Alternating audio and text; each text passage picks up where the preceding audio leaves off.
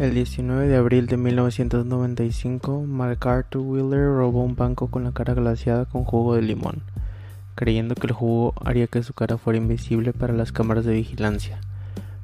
Pensaba esto porque el jugo de limón funciona como tinta invisible en una hoja de papel.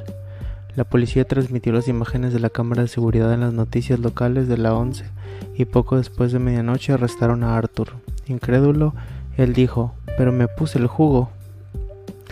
Desconcertados por este razonamiento, David Dunning y Justin Kruger, dos psicólogos estudiaron al señor Will y a otros como él.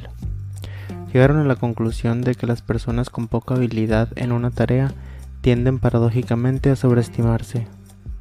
Este sesgo cognitivo se conoce como el efecto Dunning-Kruger. Veamos esto trazado gráficamente. La confianza de uno en su habilidad contra el conocimiento real de uno en un campo. A medida que aprendemos algo nuevo, a menudo tenemos mucha confianza porque sabemos tan poco, que tan pronto como sabemos un poco creemos que sabemos todo. Aquellos que dejan de aprender aquí mantienen una falsa sensación de dominio.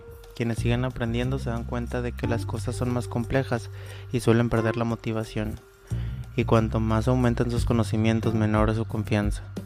Muchos se detienen en esta etapa pensando que no han aprendido nada Solo si seguimos adelante podremos recuperar la confianza mientras mejoramos y al final estaremos llenos de conocimiento y casi tan confiados en nuestra capacidad como justo después de haber comenzado.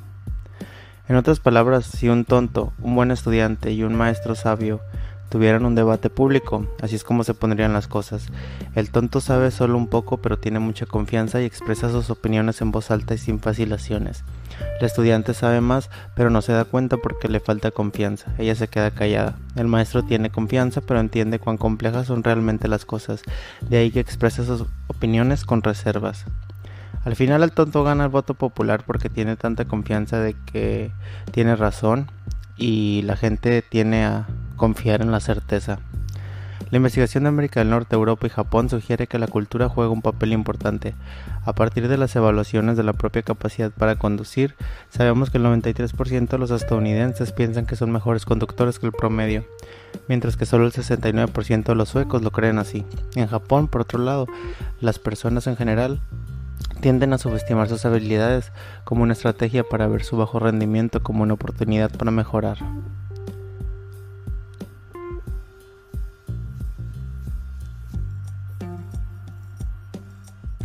Emprender un viaje de aprendizaje puede ser una experiencia desalentadora.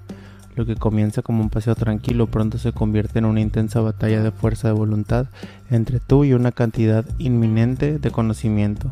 No te rindas, cuanto más luches más ganas, hasta el punto en que ganes.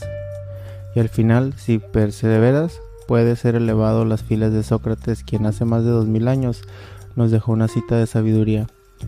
Sé que soy inteligente, porque sé que no sé nada.